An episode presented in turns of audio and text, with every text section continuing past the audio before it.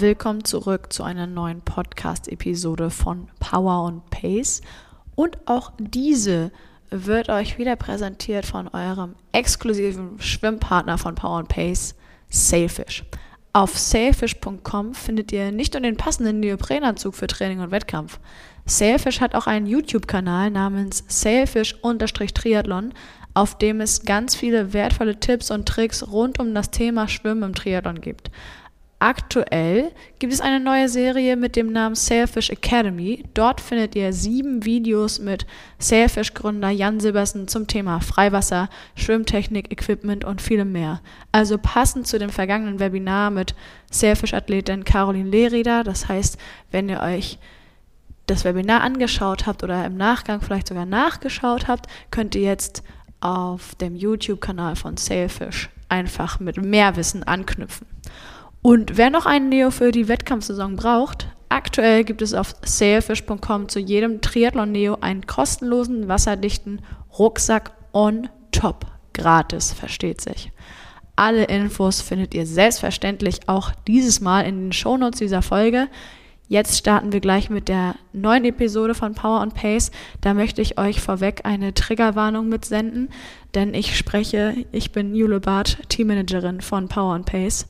Ich spreche mit Thomas Kricheldorf, einem Mitglied unserer Community, über das Thema Depression und Triathlon. Wir gehen da stellenweise sehr tief in dieses Thema rein und sowohl Suizid als Selbstmord als auch Selbstmordgedanken finden zumindest Erwähnung in dieser Folge. Das heißt, wenn ihr jetzt schon beim Zuhören merkt, dass euch diese Themen oder diese Worte triggern, dann schaltet vielleicht lieber nicht ein und sucht euch einen Zeitpunkt, an dem ihr euch vielleicht bereiter fühlt, euch die Folge anzuhören oder lasst es, je nach eigenem Ermessen selbstverständlich. Oder wenn ihr beim Hören der Folge merkt, einige Themen triggern euch und lösen was in euch aus, dann ist es für den Moment eventuell die bessere Entscheidung abzuschalten. Das möchte ich euch gerne vorweg mitgeteilt haben. Und jetzt geht es aber los mit der wirklich sehr spannenden, aufschlussreichen Folge mit Thomas Kricheldorf zum Thema Depression und Triathlon. Ich wünsche euch ganz viele neue Erkenntnisse und freue mich, dass ihr auch heute wieder eingeschaltet habt. Moin und herzlich willkommen zurück zu einer neuen Podcast-Episode von Power on Pace Triathlon Training. Ihr kennt mich schon, ich bin Jule Bartsch, die Teammanagerin von Power on Pace und habe heute ein Mitglied der Community zu Gast und zwar ist das Thomas Kricheldorf. Moin Thomas. Äh, hallo Jule, schön, dass ich da sein darf. Ja, herzlichen Dank dir, dass du dir heute Nachmittag, so viel dürfen wir verraten, die Zeit nimmst, hier gemeinsam mit mir aufzunehmen über ein sehr, sehr spannendes Thema, aber ich will jetzt noch nicht zu viel verraten. Bevor wir den Deep Dive wagen, sage ich mal, wäre es total schön, wenn du dich unseren Zuhörerinnen und Zuhörern einmal vorstellen kannst, kurz und bündig, wer genau ist Thomas von Power and Pace? Also, mein bürgerlicher Name ist Thomas. Ich bin AK45, jetzt gerade noch so.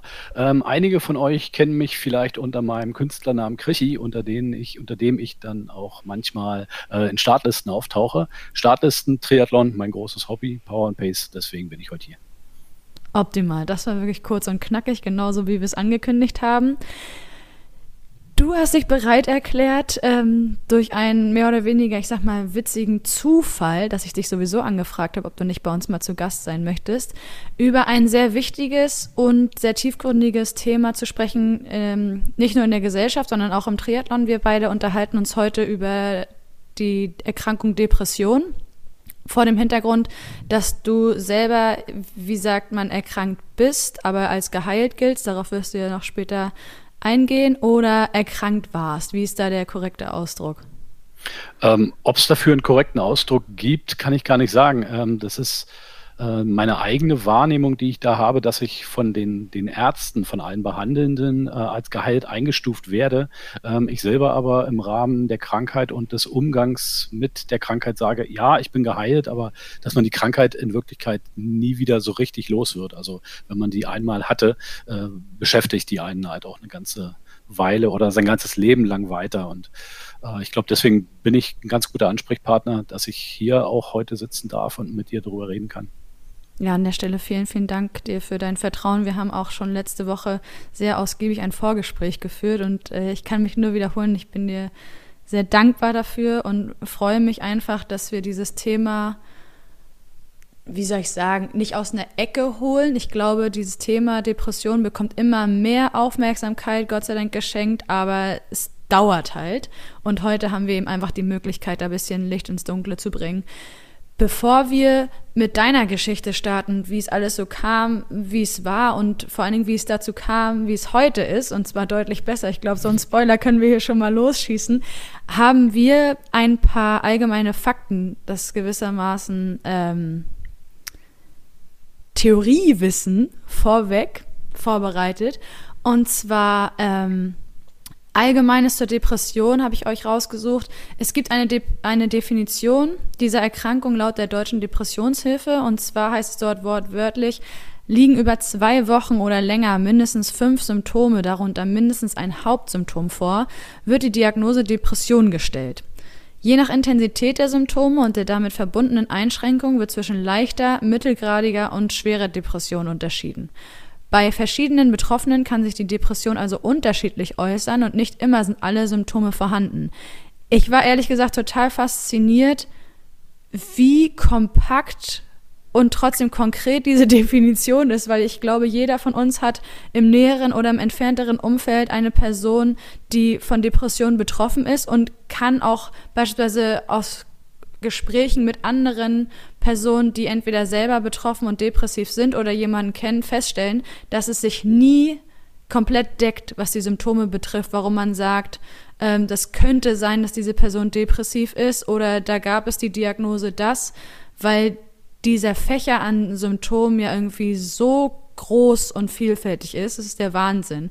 Und zu dieser Definition gab es eben noch die Unterscheidung zwischen Haupt- und Neben- bzw. Zusatzsymptomen. Zu Hauptsymptomen zählen äh, unter anderem die gedrückte depressive Stimmung, genauso wie Verlust von Interesse und Freude. Dazu kommen eben die Zusatz- oder Nebensymptome wie, ich nenne jetzt nur mal eine Handvoll, Antriebslosigkeit oder auch schnelle Ermüdung bzw. Erschöpfung, verminderte Konzentration und Aufmerksamkeit, vermindertes Selbstwertgefühl, Hoffnungslosigkeit in Bezug auf die Zukunft oder bis zu Suizidgedanken und Handlungen.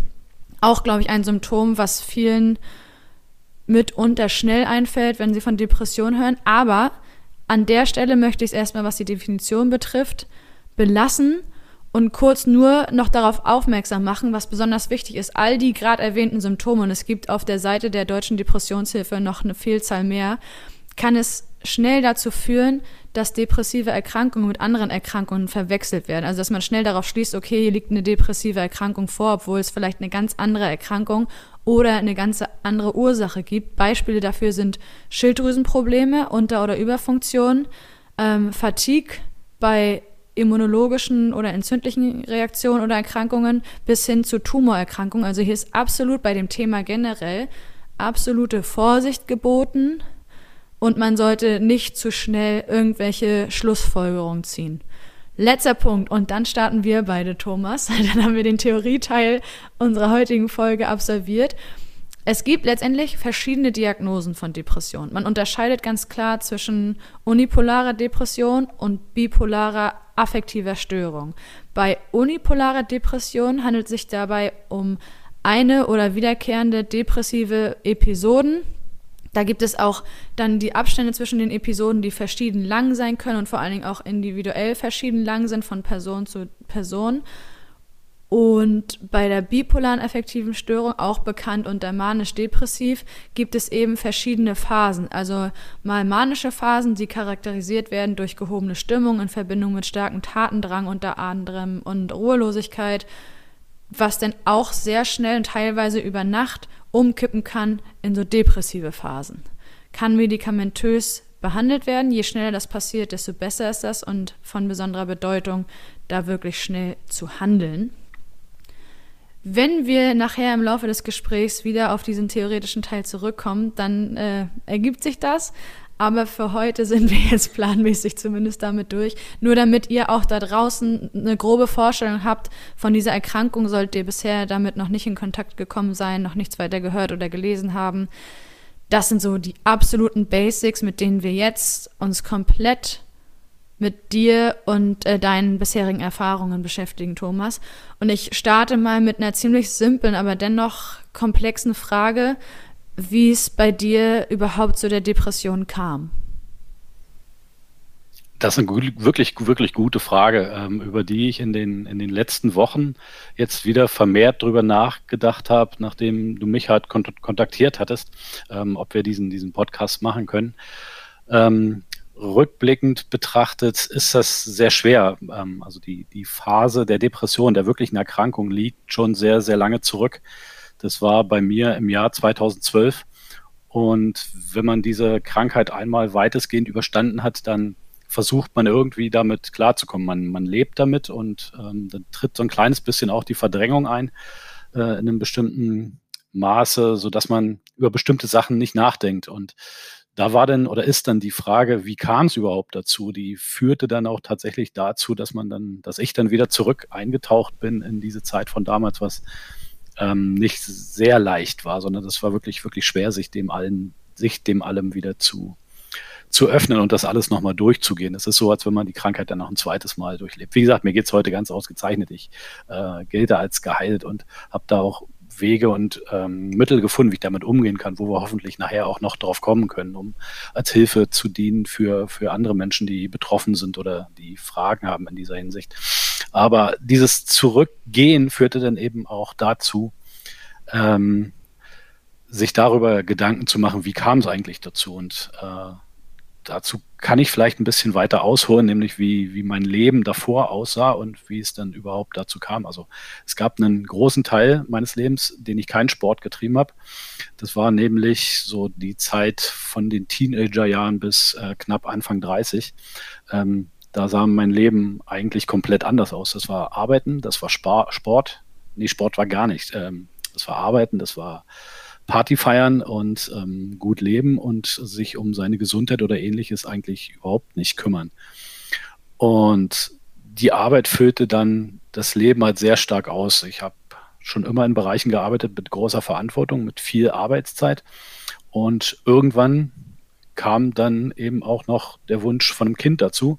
Und dann kam halt Arbeit und ein anstrengendes Privatleben plus ein Kind dazu und das war schon mal eine sehr, sehr, sehr große Belastung. Und aus irgendeinem Grund, bei einem Gewicht von knapp 100 Kilo und dem Alter von 33 Jahren, bekam ich dann plötzlich Lust, ähm, mit dem Sport anzufangen, so nebenbei noch. Also mein Sohn damals geboren gerade so und ich fing dann an zu laufen und das steigerte sich dann so bis 2011, ähm, dass ich dann eben auch einen Marathon lief und die, die Woche 60 Stunden gearbeitet habe die Familie ähm, ja bestmöglich unterstützen wollte, für meinen Sohn der beste Vater sein wollte, plus 60 Kilometer laufen die Woche, das sind sechs Stunden Training, führte dann eben dazu, dass viel zu wenig Schlaf, viel zu wenig Erholung, auf jeder Hochzeit tanzen und immer der Beste sein, so dass dann tatsächlich irgendwann die Diagnose Depression danach wirklich dastand. Also das ist jetzt einfacher beschrieben, als es wirklich war, aber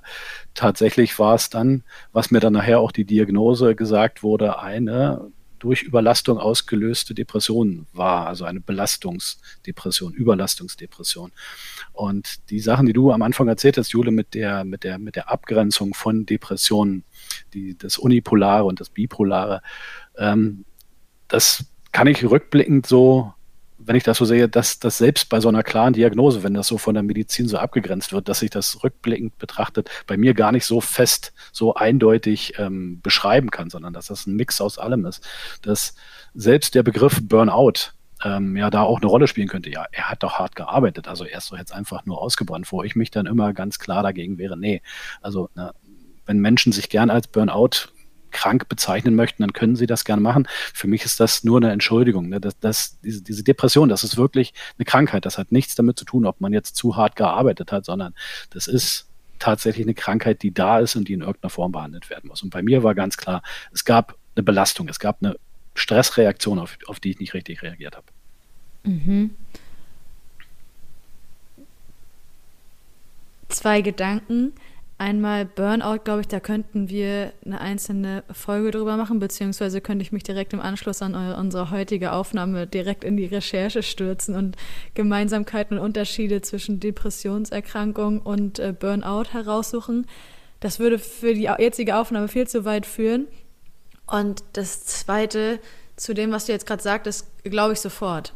Also, dass es da, obwohl, und deswegen habe ich es auch betont eingangs, dass es der Theorieteil, wie bei so einer Bachelorarbeit oder generell bei einer Facharbeit, wo man erstmal die theoretische Grundlage legt, bevor man sich mit dem tatsächlichen Fall auseinandersetzt.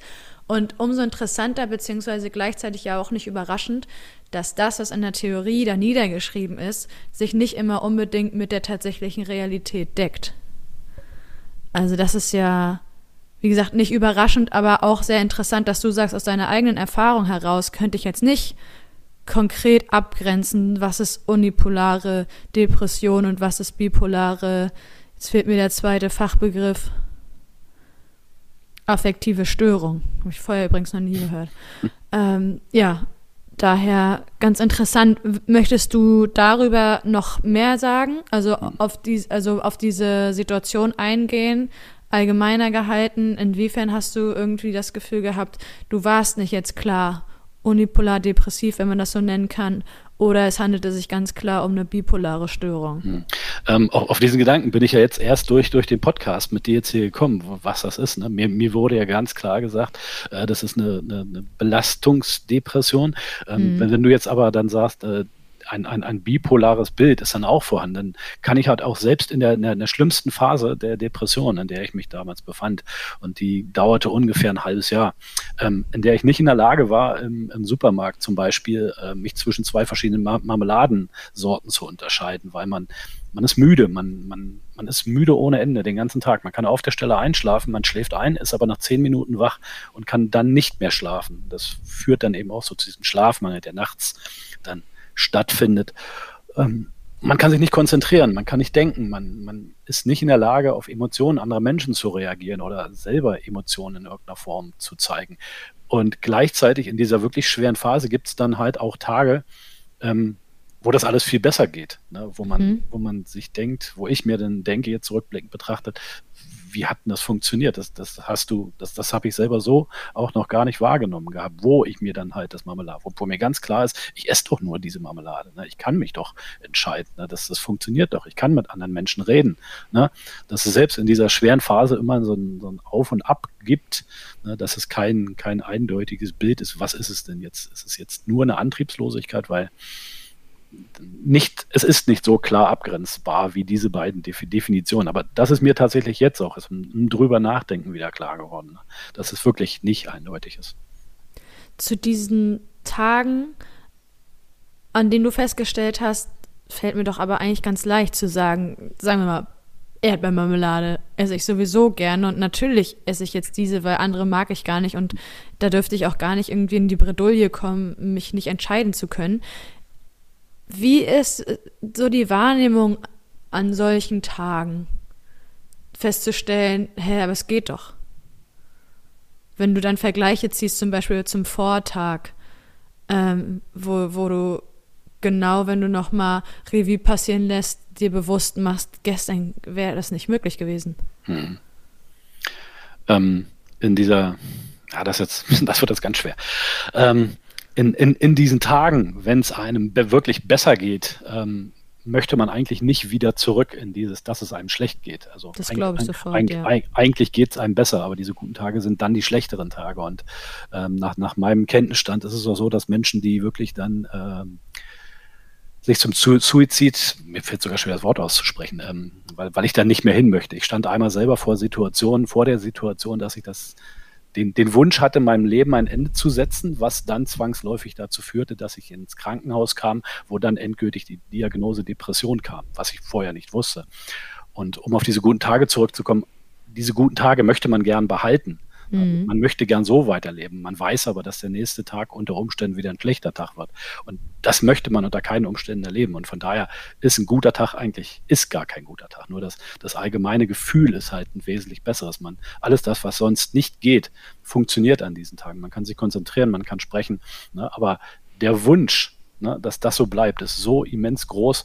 Genauso wie an den Tagen, wenn es einem schlecht geht, wo man sich wünscht, ach, es möge doch bitte besser sein. Und das, das ist so ein, so ein massives Gefühlschaos, was dann immer noch dazu führt, dass dieses Krankheitsbild ganz, ganz stark geprägt wird. Ne? Das, das, also, also dieses, dieses Nachdenken, ne? das ist dieses permanente Nachdenken darüber, wie geht es mir, wie kann ich dafür sorgen, dass es mir wieder besser geht. Ich möchte, dass das aufhört. Ne? Bitte hilf mir doch jemand.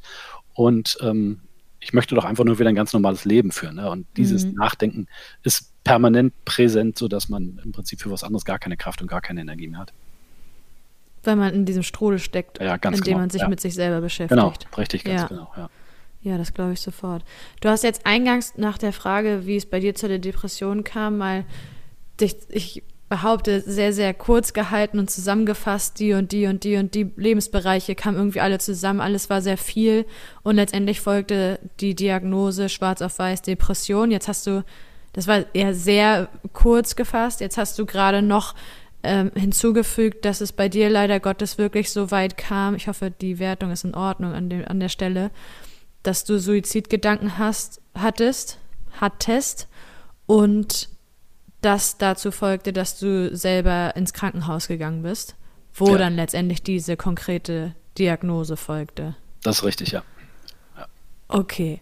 Ist es für dich in Ordnung, wenn wir zu diesem Punkt gehen, als du die Diagnose bekommen hast? Ja, das wäre für mich auch so der Punkt, an dem ich dann noch anknüpfen müsste, weil das war der große Wendepunkt überhaupt, ne, wenn mhm. die, die ganze Zeit vorher, also wir reden über den Zeitraum 2012 aktuell und ähm, den Marathon, meinen ersten Marathon, bis dahin auch meinen einzigen, bin ich in 2011 gelaufen und da litt ich sehr wahrscheinlich schon an, an der Depression. Und im 2010 hat mich eine Freundin, eine Sportfreundin, ähm, die ja, auch mal Triathlon gemacht hat, aber mehr im Ultralaufen äh, zu Hause ist, hat mich gefragt, weil, ja, rückblickend weiß ich, dass sie halt auch mit diesem Thema beschäftigt ist und, und, ähm, und sich dort ein bisschen damit beschäftigt. Und als depressiv Kranker äh, erkennt man auch bei anderen Leuten früher, dass da irgendwas sein könnte. Und die fragte mich zwei Jahre vor meiner eigenen Diagnose, sag mal, hast du eigentlich Depressionen? Ne? Und ich stellte mich halt hin, wie jeder, ich, Depression? Nee, was ist das überhaupt? Auf gar keinen Fall. Ne? Mit dem Wissen von heute hätte mir eigentlich klar sein müssen, dass da irgendwas ist, ne? weil mhm. die, die Anzeichen waren ja augenscheinlich, äh, dass in irgendeiner Form da irgendwas sein soll. Aber ich kam dann in diese Phase der permanenten Überforderung, was ich natürlich auch nicht gesehen habe, in der ich nicht mehr geschlafen habe, wo ich gereizt war, emotionsloser wurde, der Antrieb immer mehr nachließ bis zu diesem Punkt, als ich diese Selbstmordgedanken hatte, dann ins Krankenhaus gegangen bin und mir dann der Arzt sagte, Sie haben eine Depression. Und ja, so einfach ist es. Und mhm. das war, und, und das ist das Paradoxe, dass mit dieser Diagnose im Krankenhaus, dass die erste Nacht seit ich weiß nicht wie viel Monaten oder Jahren war, in der ich wieder geschlafen habe. Ich, ich, ich konnte tatsächlich das erste Mal wieder schlafen, weil ich, ich, ich wusste endlich, was los ist. Ich wusste, warum ich müde bin, warum ich nicht nachdenken kann, warum ich nicht die Leistungsfähigkeit habe, die ich sonst habe. Ich bin krank. Ich, ich habe das, das war wie, danach war nicht alles gut, ne? also auf gar ja, keinen ja. Fall. Ne? Aber von, also für mich stellt die Erkenntnis, da ist die Diagnose und das ist eine Krankheit. Und na, ne, das, das war für mich der Wendepunkt, wo ich anfangen konnte. So, jetzt, jetzt weiß ich, was es ist. Mir geht's besser. Ja, das ist nämlich auch eine Frage, die sich gerade mir gestellt hat. Hat sich ein Gefühl der Erleichterung da gewissermaßen bei dir breit gemacht, irgendwie zu wissen, woran du bist? Ja, also ich, ich wusste zu dem Zeitpunkt nicht, wie es behandelt wird, aber ich hatte endlich, ich, ich hatte endlich einen Namen für das, was da ist, weil ich, ich, ich konnte mir nicht erklären, ähm, egal wie viel ich mich aus, ich, also ich wusste dann mittlerweile, ich mache zu viel. Ne? Mhm. Habe den Sport runtergefahren, nicht ganz freiwillig wegen der Verletzung und ähm, familiär halt und im Beruf ein bisschen zurückgetreten, aber es, es funktionierte nicht. Ne? Also du gibst, du gibst dir immer mehr Ruhe, aber du wirst nicht ruhiger und du, du bist auch nicht entspannter und du kannst trotzdem nicht besser schlafen, ne? weil du eigentlich, weil, weil man einfach schon über einen gewissen Punkt drüber weg ist, an dem man dann irgendwas anders machen muss. Aber und dieses, ich mache doch was, aber mir geht es nicht besser. Was ist das dann? Was, was mhm. habe ich? Ne? Die, diese Ungewissheit, die war dann in dem Moment weg. Also klar, Depression. Ne? Und dann fängt man an, so wie wir heute, sich damit dann auch auseinanderzusetzen. Die Ärzte, die Pfleger erklären dir was. Du selber beschäftigst dich dann mit dem Thema. In der Anfangszeit habe ich dann auch äh, Antidepressiva bekommen, die mir nicht wirklich geholfen haben. Auch rück, rückblickend erst ähm, erkannt. Aber der Placebo-Effekt, den, den, den es dann, glaube ich, gab in der Hinsicht, war dann, ich habe eine Krankheit, ich kriege ein Medikament und ich merkte schlagartig, wie es mir besser ging. Ne? Also, dass mhm. ich auch wirklich besser schlafen konnte. Ich konnte wieder, also die, die guten Phasen, die ich vorhin so verteufelt habe, weil da die guten Phasen will man behalten, die wurden länger und die wurden besser. Und die Tiefphasen, die gingen nicht mehr ganz so tief. Das heißt, diese, die, die Depression ist geprägt von diesen Wellenbewegungen ne, zwischen gut und, und schlecht. Und mit der Zeit und bis heute ist es dann halt so, dass diese hohen Ausschläge in die tiefe Richtung, dass die dann nicht mehr stattfinden. Mhm. Und die Ausschläge in die gute Richtung immer höher werden und immer besser werden. Und im Laufe der Zeit, wenn man das Mittel für sich findet, wie man mit der Krankheit umgeht, schafft man das da auf einem, auf einem wirklich sehr guten Level zu sein, dass es im Prinzip schlechte Phase gibt es immer. Ne? Da kommen wir vielleicht auch noch so ein klein bisschen dazu. Oder vielleicht jetzt direkt der Vergleich. Ähm, eine simple Erkältung führt bei mir dazu, dass ich überlege, ist das jetzt der Rückfall in eine depressive Erkrankung? Weil die Symptome, die du vorhin aufgezeigt, äh, aufgezeigt hast, Antriebslosigkeit, Müdigkeit, ne, das sind haargenau die gleichen und so. Und die mhm. zwei Tage, bevor eine Erkältung kommt, dann, dann ist, dann fühlt sich das genauso an. Und das ist immer eine, eine sehr, sehr, sehr, sehr schwere Zeit, wo man dann überlegt, was war denn jetzt? Hast du dich jetzt wieder überlastet? Ist das jetzt ein depressiver Schub tatsächlich? Könnte das sowas sein? Ähm, und, oder ist es einfach tatsächlich nur eine Erkältung? Und, und das zu analysieren, das macht, also man, man achtet auf sich. Ne? Also der als, als, als ehemals depressiv Kranker achtet man wesentlich mehr auf derartige Dinge, als man es machen würde, wenn man das halt nicht äh, gehabt hat. Und dementsprechend ist diese Verwechslung, ja, das kann auch eine andere Krankheit sein. Ne? Es kann auch, jede andere Krankheit aber kann aber auch das sein. Ne? Und mhm. das, das ist die Bewertung, die dann immer, immer stattfindet in der Form. Wenn ich jetzt daran denke, was du vorher erzählt hattest über diesen Strudel, in dem du dich befunden hast, weil du dich rund um die Uhr mit dir selbst beschäftigst, irgendwie gewissermaßen in so einer depressiven Phase alles Mögliche analysierst, was gerade mit dir stattfindet, ne? Oder beispielsweise in so einer guten Phase im Laufe eines Tages festzustellen, mir fällt es total leicht, mich, ich nutze mal wieder dieses Marmeladenbeispiel, mich für diese Marmelade zu entscheiden.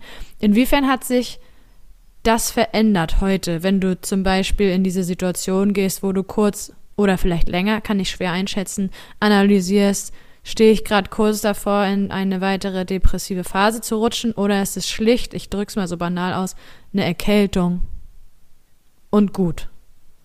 Hat sich da was verändert?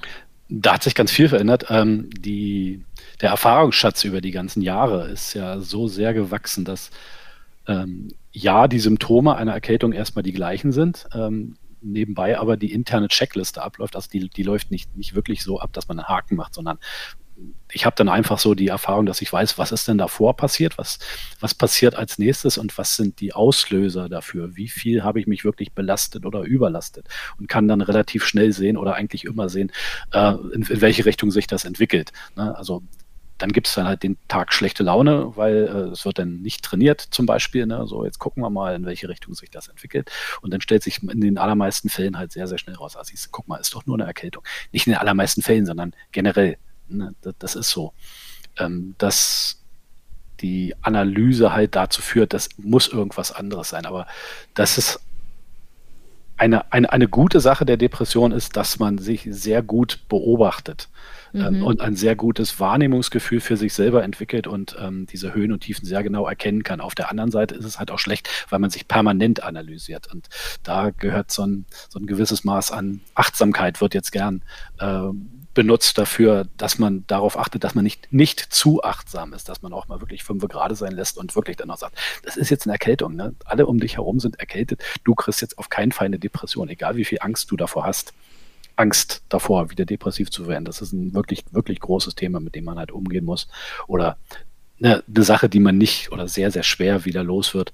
Ähm, wirklich fünfe gerade sein zu lassen. Und guck mal, das ist eine Erkältungswelle. Ne? Erkältungswelle bedeutet doch nicht, dass du jetzt depressiv warst. Und schon gar nicht wirst du wieder depressiv, nur weil du es schon mal warst. Ne? Das, mhm. das ist was, wo man wirklich hart dran arbeiten muss und wo man auch hart dran arbeiten kann. Ne? Da gibt es ganz viele, ganz einfache Tricks, wie man das macht. Perfekt, darauf kommen wir im Laufe unseres Gesprächs auf jeden Fall noch zurück. Ich habe jetzt zwei bis drei Themen im Kopf, die ich gerne in der Reihenfolge mit dir besprechen möchte, beziehungsweise Stichworte eher. Einmal, du hast es gerade schon gesagt, welche Auslöser gibt es? Wenn du jetzt so reflektiert bist und so achtsam im Umgang mit dir selbst, kannst du sie ja immer besser mh, hm, identifizieren. Dann das Thema der einzelnen Lebensbereiche, die letztendlich im Zusammenspiel, wo überall alles viel war, dazu geführt haben, dass Diagnose Depression schwarz auf weiß dir mitgeteilt wurde und das Thema Gefühle und Emotionslosigkeit. Für uns beide, ich spreche sie auch laut aus, damit ja. ich mich erinnere, wo wir hinwollen. Ja. also starten wir mit den Auslösern, weil mich brennend interessiert, je länger ich dir zuhöre und auch nach unserem Vorgespräch, wenn du jetzt zurückblickst auf diese Zeit, bevor du die konkrete Diagnose bekommen hast und es einfach immer mehr wurde, kannst du im Nachgang ganz klar identifizieren, wann Auslöser da waren, dass es dir beispielsweise immer schlechter ging und es sich zugespitzt hat, wo du heute auch sagen würdest oder wo du heute sagst, wenn ich das und das, und es könnten ja Kleinigkeiten sein, bis hin zu wirklich schwer, schwerwiegenden, wichtigen Entscheidungen, wenn ich die anders gefällt hätte oder einen anderen Weg gegangen wäre, dann hätte ich die kleinste schwierige Situation bis hin zur größten schwierigen Situation anders gestaltet. Du musst nicht konkret werden, aber einfach nur, kannst du jetzt im Nachgang die Auslöser erkennen? Hast du dich damit mal befasst? Ähm, die Auslöser kann ich ganz klar benennen, ähm, ist einfach die Summe von allem. Mhm. Dass man, das, das, das, ich habe das vorhin beschrieben als Tanzen auf allen Hochzeiten. Ja, genau. Das, das ist es im Prinzip, was dann dazu führte. Also zum Job, der eh schon anstrengend ist, noch die Familie, plus dann ähm, der Sport, den ich damals sehr intensiv gemacht habe, plus über die Krankheit kamen dann auch, familiäre Probleme dazu. Also im, im Rahmen der Depression kam es bei, bei, mir dann auch zu einer Scheidung. Ähm, das alles führte dann äh, zueinander, dass die Belastung einfach zu groß wurde, von, sodass ich dann vor einem riesengroßen Berg stand, von dem ich das Gefühl hatte, äh, ich kann diesen Berg nicht mehr ähm, bewältigen, ich schaffe das nicht mehr. Und von daher gibt es für mich auch, also sowohl bei mir als auch als das ist jetzt meine ganz persönliche Meinung, das ist jetzt keine medizinisch begründetes, das ist wirklich meine persönliche Meinung aus ähm, der Beobachtung von mir und von anderen Menschen. Es gibt nie, wirklich nie einen einzelnen Auslöser für sowas. Ne? Um an einer Depression zu erkranken, muss halt ein bestimmtes Maß an, ich bezeichne das mal simpel als Stress. Ne? Und das kann guter Stress sein. Der Sport, der mir ohne Frage gut tut, in mhm. Kombination mit negativem Stress, weil viel zu viel Arbeit und ähm, Probleme in der Familie, dass alle Stressoren zusammen dazu führen, dass es halt zu so einer Überlastung dann kommt, wo der Körper dann irgendwann nicht mehr in der Lage ist, damit klarzukommen.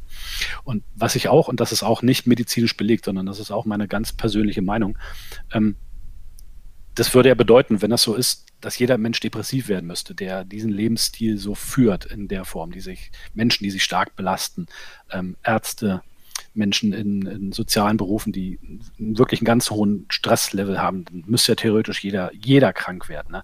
Aber dem ist ja nicht so. Und mhm. das ist für mich so die Erkenntnis, das ist wie gesagt eine ganz private Erkenntnis, dass nur es, es, es gehört zu, dazu, dass ein bestimmtes Persönlichkeitsprofil vorliegt. Ne? Also der, der Mensch, der daran erkrankt, hat erfüllt in meinen Augen ein ganz bestimmtes Persönlichkeitsprofil. Und das sind in der Regel Menschen, die einen sehr hohen Qualitätsanspruch an sich, an ihr Umfeld haben und sehr, sehr, sehr hohe Ziele verfolgen. Das heißt, dieses immer perfekt machen, immer gut sein, immer zu den Besten gehören.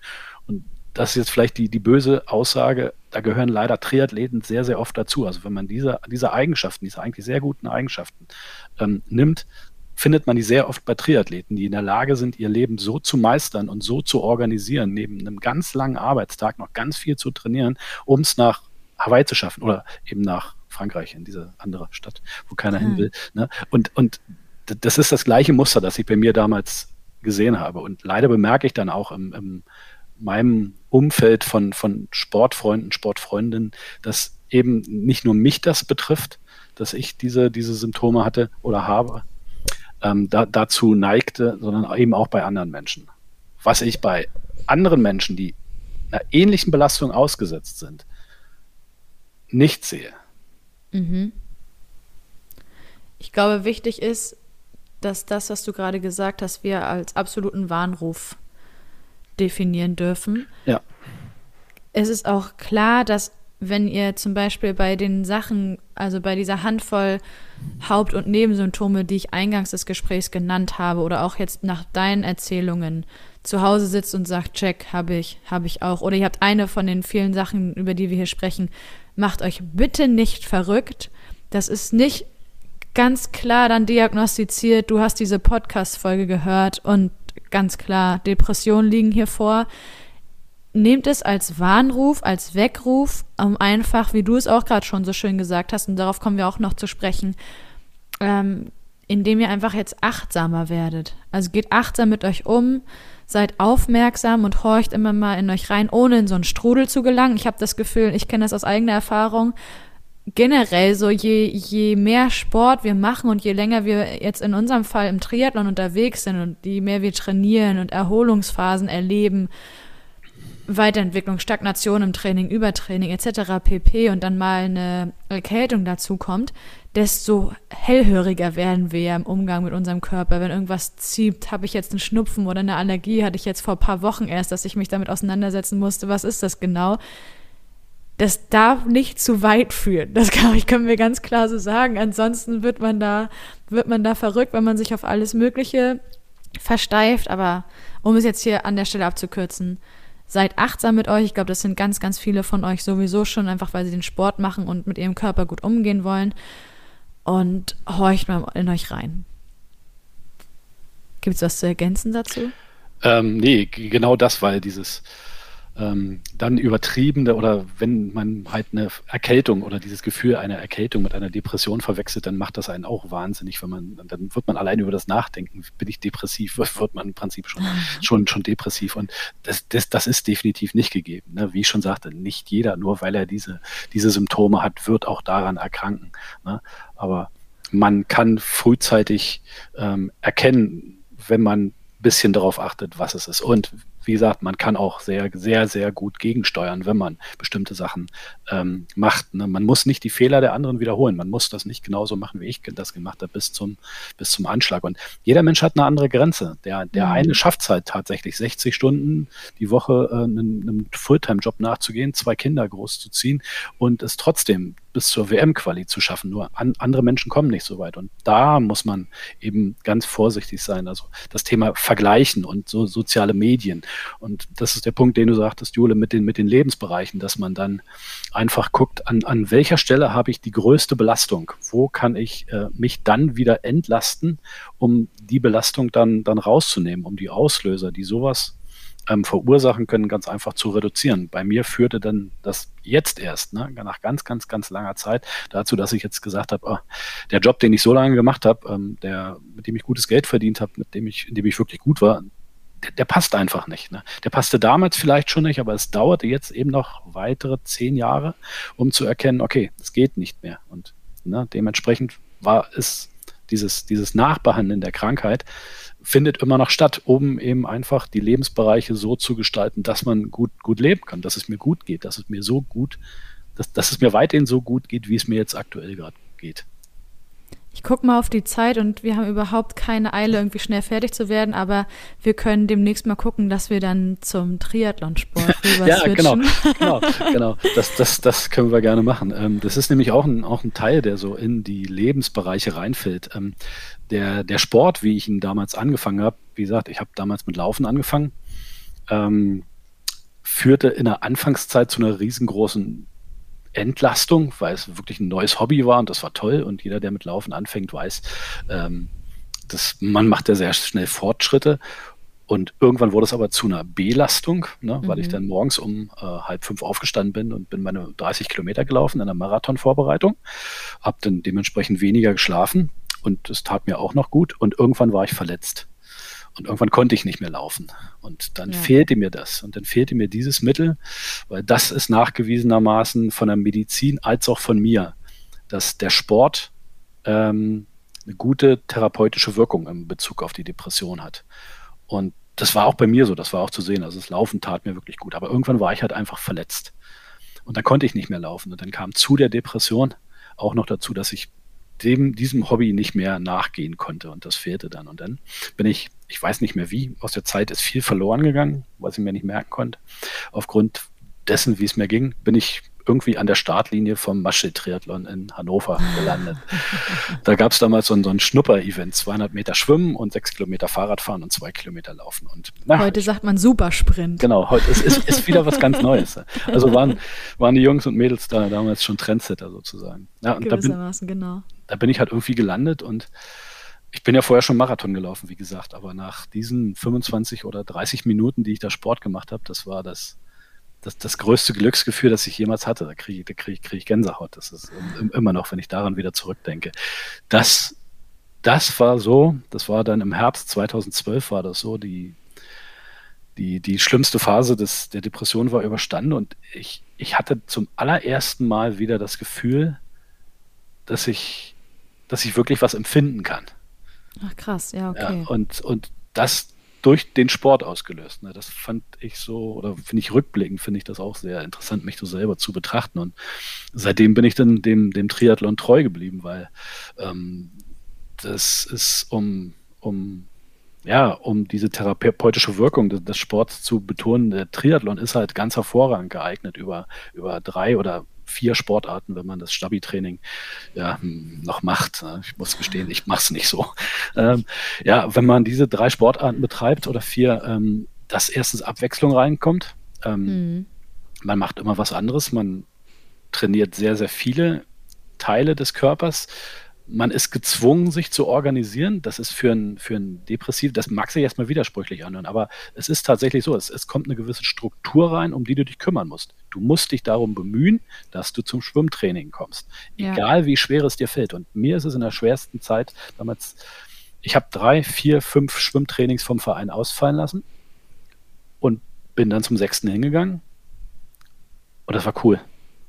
Und das hat Spaß genau. gemacht. Und beim siebten Mal war ich dann auch wieder da. Und so hat sich das dann langsam aufgebaut. Und wenn dann doch wieder die Laufverletzung durchkam, um, was ja leider, also bei mir ist es das häufigste, wenn ich Probleme habe, dann ist es beim Laufen, dann kann ich Fahrrad fahren.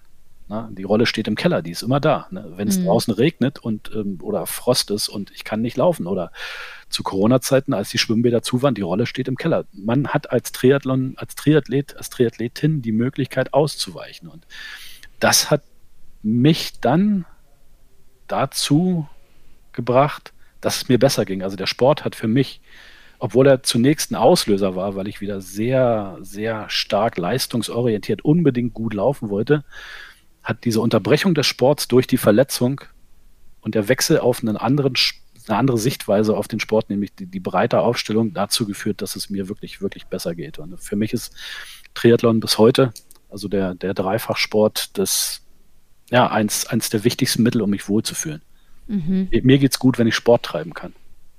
Ich frage mal so ganz frei raus, wie gelingt dir denn da die Balance zwischen, das durfte ich ja im Vorgespräch mit dir auch erfahren, dass du sehr, ich drück's mal so drastisch aus, leistungsgetrieben bist und von dir immer viel verlangst, gute Leistung abverlangen möchtest, zu der Sport tut mir gut. Weißt du, was ich meine? Ja die konkrete Frage muss ich, glaube ich, fast erstmal ein bisschen nachdenken.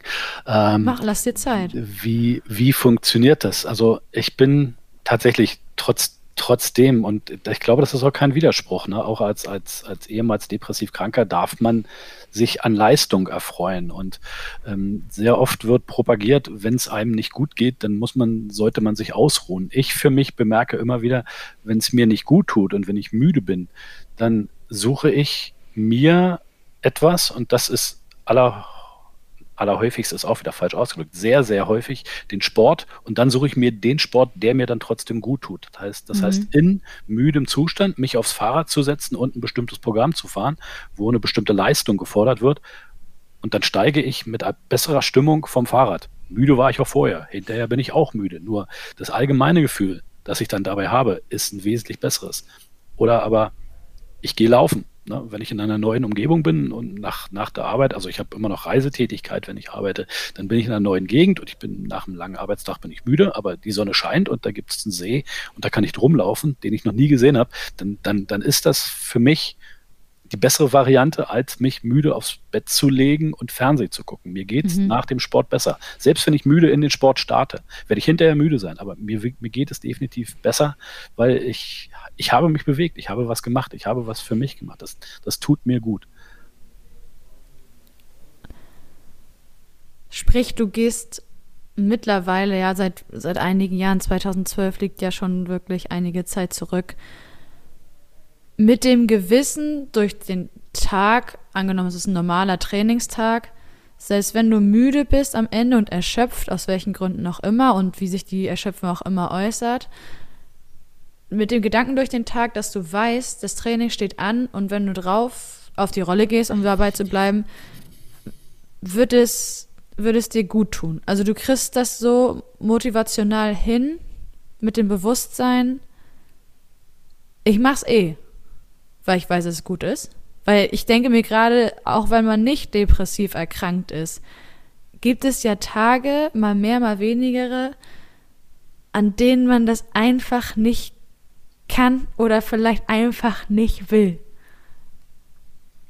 gibt es Tage, an denen ich das nicht kann oder nicht will. Äh, die gibt es, aber das sind so wenige, äh, die kann ich an, an einer Hand abzählen. Ähm, ich hätte gern auf diese Depression verzichtet tatsächlich, mit dem, mit, mit, vielem, was ich da erlebt habe. Tatsächlich rückblickend betrachtet, äh, ist es eine wunderbare Erfahrung, weil so schlecht, wie es mir damals ging, ne, das, das ist die Betrachtung von dem Training, so schlecht, wie es mir damals ging, geht es mir heute nie, unter keinen Umständen. Mhm. Und warum soll ich da nicht aufs Fahrrad gehen? Ne, also ja. wo, wo ist der Grund dafür, dass ich nicht aufs Fahrrad gehen kann? Wenn Menschen von einem, von, von einem inneren Schweinehund erzählen, der ähm, sie davon abhält, Sport zu treiben, dann kann ich das für mich nicht, nicht nachvollziehen. Ne? Weil egal wie müde ich bin, egal wie es mir geht, ich habe im Prinzip immer den Drang, ich möchte gern was machen. Also wenn es nach mir ginge, ich würde gern die 20 Stunden pro Woche trainieren, ne, die für eine Hawaii-Quali not notwendig wären. Weiß aber auf der anderen Seite, aufgrund der Erfahrung, die ich gemacht habe, 20 Stunden kann ich gar nicht verkraften. Ne? Mhm. Also pendelt sich das bei mir bei sieben bis manchmal zehn Stunden die Woche ein. Und das ist meine Zeit. Das ist die Zeit, die mir gehört. Ne? Die gehört mir ganz allein am Tag. Ne? Das ist dann auch so ein Punkt. Das Leben ist so gespickt mit ähm, die Arbeit, die Familie und wenn ich dann müde, mich dann doch ne, den ganzen Tag darauf freue, ich kann heute Abend noch eine Stunde auf die Rolle, dann sitze ich eine Stunde lang nur auf der Rolle und dann zählen nur ich, nur Bein hoch, Bein runter, 200 Watt. Punkt. Ne? Ja. Dann, dann gibt es keine, keine Bankgespräche oder noch irgendwas, dass ich irgendwas organisieren muss oder ähm, die Heizung ist kaputt oder ähnliches. Hoffentlich ist die Heizung nicht kaputt. Aber das, das, das spielt in dem Moment keine Rolle. Es, es gibt nur den Moment, mich, also wieder der Punkt der Achtsamkeit. Das ist die Zeit, die andere mit Yoga verbringen, mit Häkeln, mit Stricken. Für mich ist das die Zeit, diese eine Stunde auf der Rolle vor dem Fernseher mit dem Programm. Und na, da, da komme ich zu mir zurück. Mhm. Siehst du, die Frage, die sich bei mir vorhin noch aufgetan hat, als ich mal die einzelnen Punkte erwähnt habe, wo ich äh, mit dir heute in der Folge noch hin möchte, war ja auch das Ding Lebensbereiche. Und die Frage, die sich eben auftat, war, für wen hast du damals auf all diesen Hochzeiten getanzt? War es so eine eigene Entscheidung, weil du gesagt hast, gut, arbeiten ähm, macht mir im besten, Fall, äh, im besten Fall Spaß, ist aber auch in den meisten Fällen vor allem Mittel zum Zweck. Äh, Party und ähm, Party und Trinken, sag ich mal, so kurz äh, zusammengefasst, gehört irgendwie dazu, macht mir Spaß. Außerdem treffe ich da alle meine Freunde, weil das äh, uns irgendwie zusammenbringt am, am Wochenende. Familie ist da, na klar, da möchte ich auch, als dann das Kind da war, auch Papa sein. Äh, und Marathon ist eine mega Sache, beziehungsweise ich habe mich jetzt für XYZ-Event angemeldet und ich muss ja trainieren. Wie war es genau? Ähm, da bemerke ich bei mir selber eine, eine Veränderung der, des, des, des, Selbstbewusstseins, wie, wie ich selber mit mir umgehe. Ähm, in der damaligen Zeit bezog ich viel von meiner Selbst, von meinem Selbstbewusstsein von, von außen. Es, es, es, macht was mit dir, wenn dein Chef nur zu dir kommt und dir die schwierigsten Aufträge gibt und du natürlich nicht Nein sagst. Ne? Das, das, das, mhm. ist was, das ist was ganz Besonderes. Und dass du darüber dann aber nicht mitbekommst, dass du viel zu viel arbeitest und viel mehr arbeitest, das, das stellst du erst viel, viel, viel später fest. Und von daher hat sich im Vergleich zu damals ähm, verändert bei mir, dass ich das nicht mehr brauche. Ne? Also ich, ich beziehe mein Selbstbewusstsein nicht mehr, wie viele Leute sind auf meiner Party oder, oder wie angesehen bin ich oder wie viele Likes kriege ich bei Strava oder ähnlichem. Ähm, klar bin ich heute noch bei Strava, aber heute bin ich bei Strava, um das alles zu, zu tracken und zu gucken, was andere Leute machen. Ne? Für mich ist das heute so, mein Selbstbewusstsein kommt viel, viel mehr aus mir selber. Ne? Aufgrund dessen, unter anderem auch, ich habe diese Krankheit überstanden. Ich, ha ich habe das geschafft, mich aus diesem Strudel rauszuziehen und, und bin heute in der Lage, Entscheidungen zu fällen über meine Lebensbereiche, wie die, wie ich das gestalten möchte. Und das gibt mir Selbstbewusstsein. Ich, ich entscheide für mich selbst. Ich habe nicht das Gefühl, dass irgendjemand für mich, für mich entscheidet. Ich mache das für mich. Und das, das, das ist ein unglaublich gutes Gefühl. Das, ja. Dazu fällt mir ein, darüber haben wir auch im Vorgespräch gesprochen und du kannst natürlich jederzeit selbst entscheiden, ob du auch hier darüber sprechen möchtest oder nicht. Inwiefern spielt neben dem Selbstbewusstsein der Selbstwert auch eine Rolle für dich? Also sowohl damals, als du auf allen Hochzeiten getanzt hast, wie, wie stand es genau um deinen Selbstwert und wie ist es heute? Plus, sagst du mit dieser Entscheidung für dich selbst, wie du es gerade so schön gesagt hast, ziehst du für dich Grenzen? Also ich sage ganz bewusst für dich Grenzen, damit es dir gut geht? Ähm, ich beantworte die zweite Frage mal zuerst. Ja, ich, ich beziehe, ja. ich, ich ziehe wesentlich, wesentlich konsequenter ähm, meine Grenzen heute, als ich es früher gemacht habe. Ich glaube, früher habe ich gar keine Grenzen gezogen. Ne? Das, es, es, gab keine. Klingt so. Es, es gab gar keine Grenzen. Ne? Und heute mache ich das, wobei ich jetzt auch darauf achte, mein, mein Umfeld nicht vom Kopf zu stoßen. Also ich bin jetzt nicht der, der sagt, nein, auf gar keinen Fall. Das mache ich nicht. Nein. Ich, ich wege das schon tatsächlich ab und gucke, wie geht es mir und wie passt das in die Gesamtsituation und bin aber in der Lage tatsächlich zu sagen, das tut mir nicht gut und das möchte ich nicht und das ist nicht gut für meine weitere Entwicklung.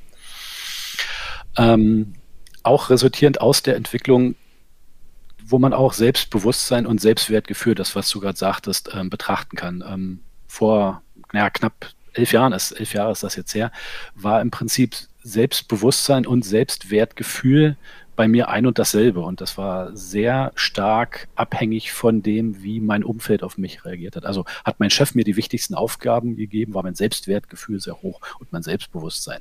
Wenn er das nicht hat, habe ich mich hinterfragt, oh, bekomme ich jetzt die Kündigung? Ne? Mhm. War alles am Boden. Und habe halt noch mehr investiert daran, dass er mir die schwierigen Aufträge wiedergibt. Heute ist es so, dass mein Selbstwertgefühl auch durch diese Krankheit und auch durch den Sport und auch dadurch, wie ich mein Leben lebe, konsequent und gleichbleibend auf einem sehr hohen Niveau ist. Also ich, ich, ich muss nicht irgendeine bestimmte Leistung bringen oder irgendwas bedeuten, ähm, um mein Selbstwertgefühl zu bestätigen. Ich bin ich. Und das ist, na, ich, ich, ich für mich, ich, ich möchte niemand anders sein. Ja, mit allen Problemen, die ich hatte oder, oder habe, ne, ich, ich möchte nicht tauschen. Ich bin ich und das, das ist ein wirklich gutes Gefühl und das bestimmt mhm. mein Selbstwertgefühl und das passt. Mein Selbstbewusstsein davon ist ein kleines bisschen schwankend wenn ich dann, wie gesagt, diese Erkältung habe und vielleicht ein bisschen die Angst im Hinterkopf ist, kommt die Depression jetzt wieder, dann ist mein Selbstbewusstsein relativ niedrig. Wenn ich dann aber beim Maschli-Triathlon, bei der deutschen Meisterschaft mitmache oh ja. und mal fünf Meter mit Herrn Simon Müller mitlaufen kann und, und, und Fotos von mir gemacht werden ne, von der großen deutschen Triathlon-Zeitung, dann ist mein Selbstbewusstsein grenzenlos und dann, dann, dann, dann ist die Welt nicht groß genug für mich. Ne? Dann, dann, dann, dann funktioniert alles. Und das ist dann auch so eine, so eine komische Situation, wenn ich dann hinterher da stehe und mich selber betrachte und sage, da, zwischen diesen beiden Personen liegen, liegen elf Jahre, ne, zwischen diesem, du, du kannst das und du weißt, dass du das schaffst heute. Und vor elf Jahren wusste ich nicht mal, wie ich Marmeladenglas kaufen soll. Ne? Mhm. Und die Entwicklung finde ich von mir selber, wenn ich mich ja, von außen betrachte, ist das ist Wahnsinn, wie, wie ein Mensch sich entwickeln kann oder wie man mit dieser Krankheit umgehen kann, um dann nicht in diesen Strudel gezogen zu werden, dass man ewig da unten bleibt, sondern tatsächlich damit oder auch trotz der Krankheit wirklich, wirklich gut leben kann. Wir waren gerade bei dem Thema Grenzen. Ich knüpfe daran an, also baut ja auf das an, was du gerade ja. gesagt hast. Inwiefern hilft dir der Triathlon dabei und auch vor allen Dingen das Triathlon-Training, vielleicht aber auch die Sportart insgesamt mit all dem, was sie so zu bieten hat, dabei Grenzen für dich zu ziehen? Ähm, zum einen zeigt der Sport immer wieder, äh, die Grenzen sind nicht da, wo man sie erwartet. Also man, man, kann, man kann viel, viel, viel weiter gehen, äh, als man eigentlich immer denkt. Auf der anderen Seite eben auch ganz wichtig, wenn man weiß, wo diese Grenzen sind, und die definiert man ja auch eben im Training, sollte man es tunlichst vermeiden, permanent immer drüber zu gehen. Ne? Also das ist, das, das Grenzen finden ist ja im Prinzip das Schwierige daran. Und, und das ist ja auch dieser langwierige Prozess. Das, was vor zehn Jahren eine Grenze war, ist heute keine mehr. Oder was heute eine Grenze ist, war vor zehn Jahren kein, kein, keine Grenze. Und jetzt schweife ich ab. Was war die Frage? Also tatsächlich wollte ich eher auf dein, oder möchte ich auf dein Leben bzw. deinen Alltag hinaus und hm. der Unterstützung deines Selbstwerts und deiner eigenen persönlichen Grenzen, gar nicht unbedingt sportlicher Natur, ja. von wegen, ne, du hast jetzt das Ziel, 12,30 bei der Langdistanz zu schaffen, sondern inwiefern hilft dir, um es mal konkret zu sagen, das Triathlon-Training pro Tag dabei, dich einerseits zu strukturieren, aber vor allen Dingen auch für dich Grenzen zu setzen, beispielsweise daran angelehnt, was du gesagt hast, das ist nur deine Zeit, diese eine Stunde auf der Rolle. Äh, das ist im Prinzip, dass man nicht grenzenlos arbeitet zum Beispiel, um da direkt in, in ein Beispiel zu gehen. Ne? Der, das, das ja. E-Mail-Postfach, das, das quillt ja immer über. Und wenn ich aber weiß, ich habe heute Abend noch einen Termin mit der Rolle, dann muss ich einfach irgendwann sagen, nee, es, es reicht jetzt mit der Arbeit zum Beispiel. Oder wenn dann zum x-ten Mal die gleiche Anfrage kommt, ach, kannst du doch bitte mal was machen, dann dass ich dann in der Lage bin zu sagen, ähm, du, das, das klappt heute leider nicht. Ich brauche heute die Zeit für mich, weil ich habe halt zwangsläufig schon zu viel gearbeitet. Ne? Man, mhm. Also das, das, das Lernen der Grenzen einzuhalten, wenn man eine ne Zeit lang wirklich immer drüber gegangen ist und nicht auf sich selber geachtet hat.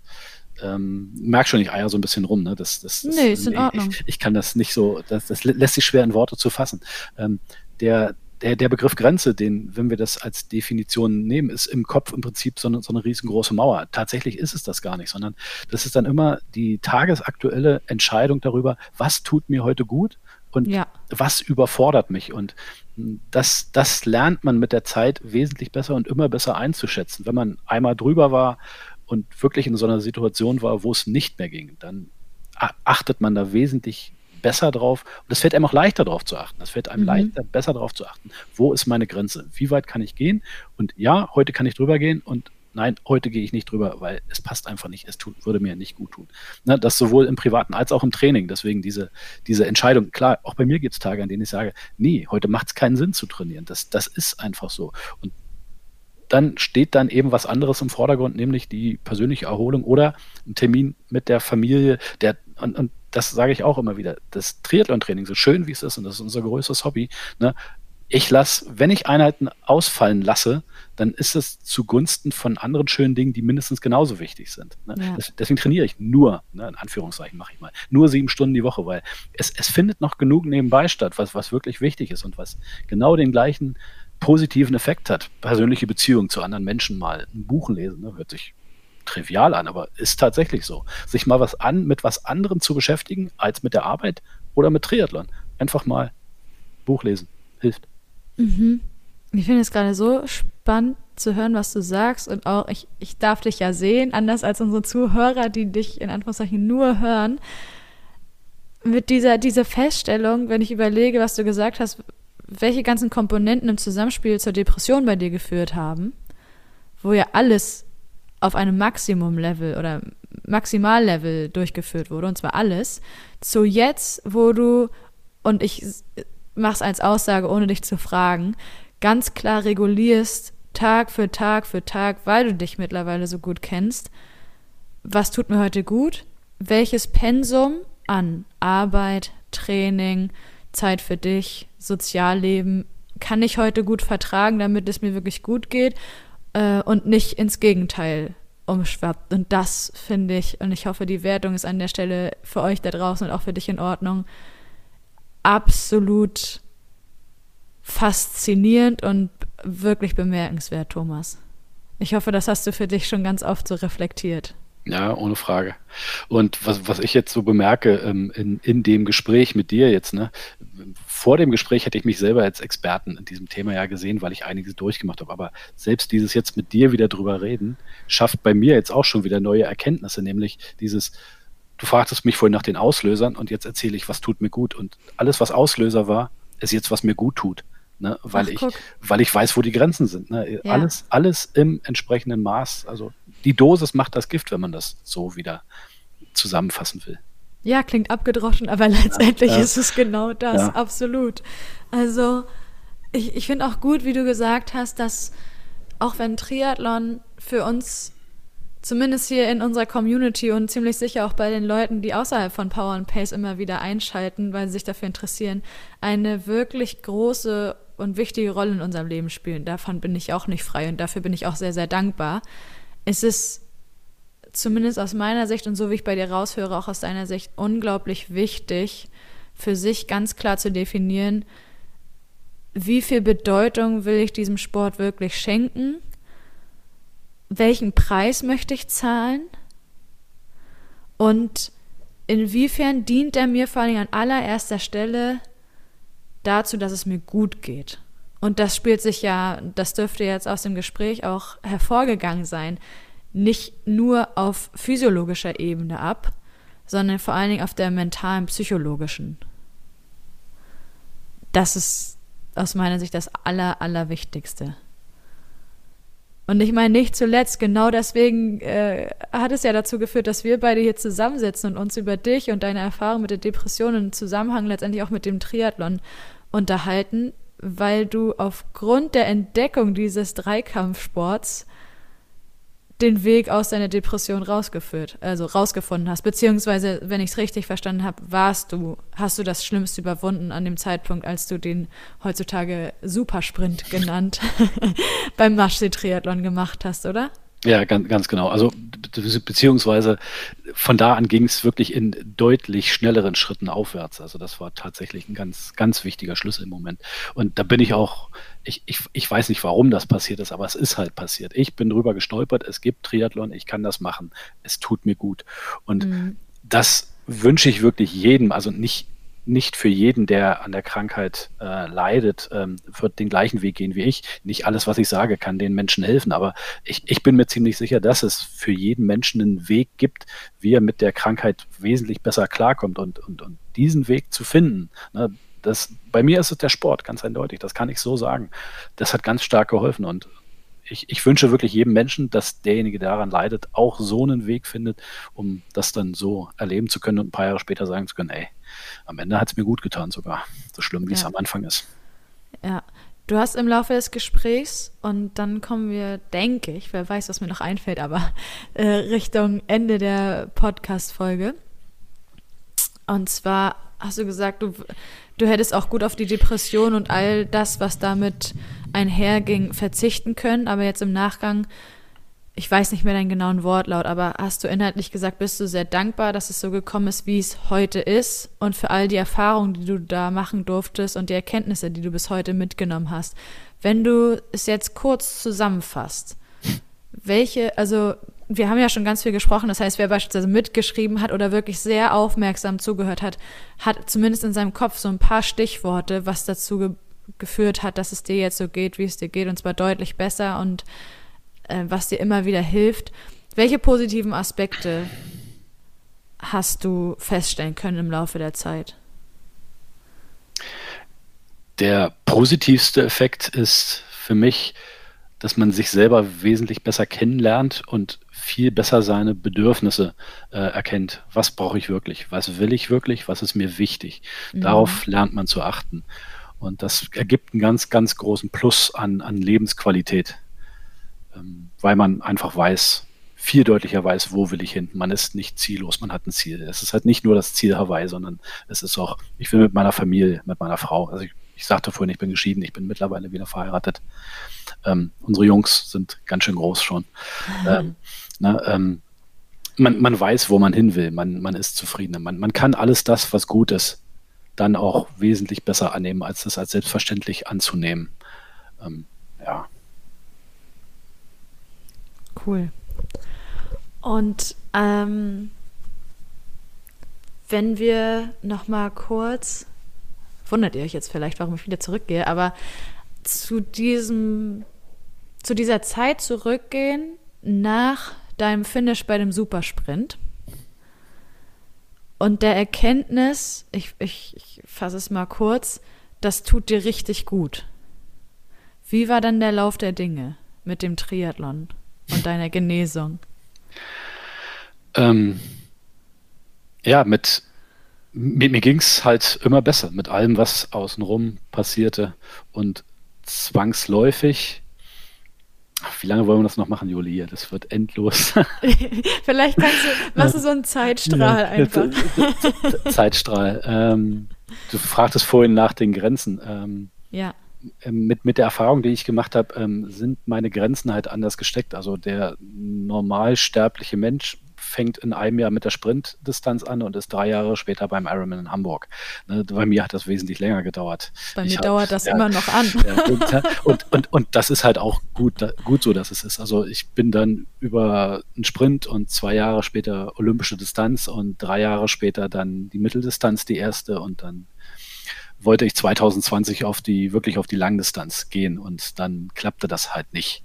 Klassiker, das, das, das, das, hat nicht, hat nicht funktioniert und ähm, ja, trotzdem, ich bin, ja, ich, ich, bezeichne mich immer, ich bin Triathlon. Ne? Ich halte mich an ganz viele Sachen nicht. Ich achte nicht so sehr auf Ernährung. Ich tue eher drauf, was mir gut tut und trainiere halt auch nur sieben Stunden und versuche mit diesen sieben Stunden halt die Mitteldistanz zu machen. Also äh, ja, ich kann dir verraten, es klappt.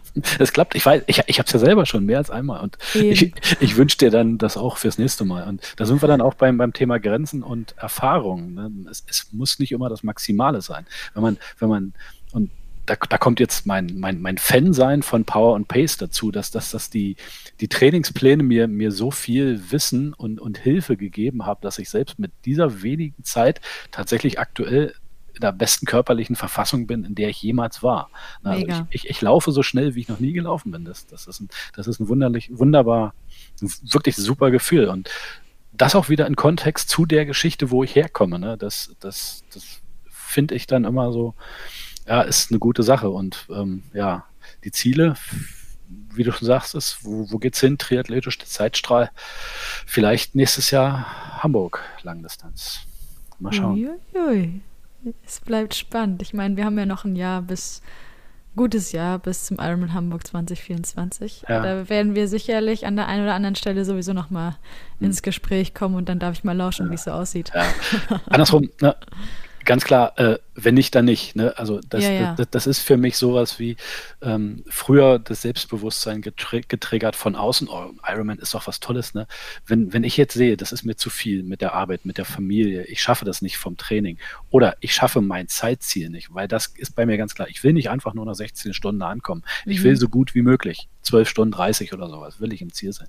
Wenn ich das Gefühl habe, das überfordert mich, und das ist auch die Erkenntnis aus dieser Krankheit, habe ich das Gefühl, dass überfordert mich. Also, dass es mich fordern wird, ist klar. Aber ja. ich, ich kann erkennen, wenn es mich überfordert. Und dann werde ich der Erste sein, der auch sagt, Schluss, nein, ich brauche das nicht, ich möchte das nicht. Alles hat seine Zeit. Und wenn jetzt nicht die Zeit dafür ist, bin ich derjenige, der sagt, okay, jetzt ist nicht die Zeit. Vielleicht kommt sie noch, vielleicht nicht. Das ist auch was, was ich gelernt habe, entspannter zu sein mit diesen, mit, mit den Zielen, die man sich selber setzt. Perfekt. Und daran knüpfe ich einfach unsere allerletzte Frage für unser heutiges Gespräch an Thomas. Und zwar, welche Wegweiser du Betroffenen in der Triathlon-Community mitgeben möchtest. Einen Wegweiser kann ich gar nicht geben, weil, ich, weil, weil das sehr, sehr individuell ist. Äh, was ich aber sagen kann, es gibt für jeden, der an sowas leidet oder das Gefühl hat, an sowas zu leiden, Hilfe. Die ist manchmal vielleicht nicht ganz einfach zu finden, aber jeder kann seinen Weg finden. Und ähm, es, es ist nicht in Stein gemeißelt, dass wenn es einem heute schlecht geht, dass es einem morgen immer noch so schlecht geht. Es, es gibt Möglichkeiten und Wege und wenn es nur sowas, und das ist für mich halt das Anliegen gewesen, ich habe mir über die Jahre Gedanken gemacht, wie kann ich Menschen helfen, die auch sowas haben oder die das Gefühl haben, sie sind da. Ich habe über die Jahre nicht die Kraft gehabt, mich mit Menschen auseinanderzusetzen, das zu machen, weil ich selber nicht wieder zu sehr daran erinnert werden wollte. Aber wenn ich mit dem Podcast hier heute irgendwas machen konnte, ne, um Leuten zu sagen, pass mal auf, ne, es, es geht, es funktioniert. Und es ist nicht immer gleich eine Depression, es kann auch was ganz anderes sein. Ne, dann, dann ist es das, was ich damit erreichen wollte und was den Menschen dann hoffentlich ein bisschen Hoffnung gibt. Weil die ist definitiv da. Das ist keine, keine Krankheit, die in Stein gemeißelt ist, die man immer haben muss. Und du hast ja ganz viel und auch ziemlich oft, je nachdem, worüber wir gesprochen haben, innerhalb unseres heutigen Themas Depression, viele Hilfestellungen schon gegeben. Im Laufe unserer Unterhaltung. Also was der, was der Triathlonsport einfach kann, was das Training bietet hinsichtlich eigener Grenzen, Zeit für sich, sich selber und seinen Körper gut kennenzulernen, eigene Erschöpfung festzustellen, beziehungsweise achtsam mit, mit sich umzugehen und zu gucken, was tut mir gut. Sport ist, glaube ich, nicht nur in deiner eigenen Erfahrung, sondern generell, ähm, ich behaupte mal sogar mit Studien belegt, ein gutes Mittel bei Depressionen. Klar, das Maß ist individuell abhängig, was man gut verträgt und was einem wirklich gut tut und was einen letztendlich überfordern kann. Aber der Triathlon kann definitiv in Maßen, die Dosis macht das Gift, je nachdem, wie man es äh, möchte, dabei helfen, da rauszukommen und sich besser zu fühlen in vielen Bereichen. Das unterschreibe ich so. Herzlichen Dank. Thomas, ich bin dir, ich habe das eingangs schon gesagt, äh, weil wir das Vergnügen hatten, ein Vorgespräch zu führen. Ich sage es jetzt nochmal, unfassbar dankbar. Ich habe ganz großen Respekt vor deinem Mut, einfach zu sagen, Jule, anscheinend ist es jetzt soweit, wir machen das zusammen, ich möchte von mir erzählen und einfach anderen dabei helfen, wenn sie selbst betroffen sind, meine Geschichte zu teilen und ähm, vielleicht weiterhin zu ermutigen, einen Weg zu finden daraus oder vielleicht auch andere davon abzuhalten, dass es überhaupt so weit kommt. Freue mich ganz doll darauf, äh, dich hoffentlich bald äh, mal persönlich zu treffen in Hannover und dann hatten wir ja schon das Glück. Und ja, mir bleibt gar nichts mehr weiter zu sagen, außer nochmals herzlichen Dank für dieses sehr tiefgründige, unglaublich interessante und aufschlussreiche Gespräch mit dir. Auf ein nächstes Mal vielleicht im Podcast, beziehungsweise definitiv auf ein nächstes Mal äh, in persönlicher Form. Ja, ich möchte mich, ich möchte mich auch bedanken. Wie gesagt, das war, mir war es seit Jahren ein Anliegen, irgendwie was zurückzugeben, was ich an positiven aus einer negativen Situation ähm, mitnehmen konnte. Und, und, das war heute für mich so, dass, als du das erste Mal sagtest, Thomas, lass uns das machen, war für mich klar, das ist es. Damit kann ich anderen Menschen helfen, damit kann ich transportieren. Es gibt Hilfe, das funktioniert. Prima. Allerliebsten Dank. Es war mir eine absolute Freude und auch euch da draußen vielen, vielen Dank fürs Einschalten, fürs Zuhören, dass ihr auch den Mut an den Tag legt, euch mit diesem Thema intensiver auseinanderzusetzen. Und dann wünsche ich euch ganz viel Spaß beim Training. Tut, was euch gut tut. Und wie gesagt, Thomas, auf ganz bald. Macht's gut. Sweat in your eye, pain in your bones, hunger in your gut, got that fire in your soul,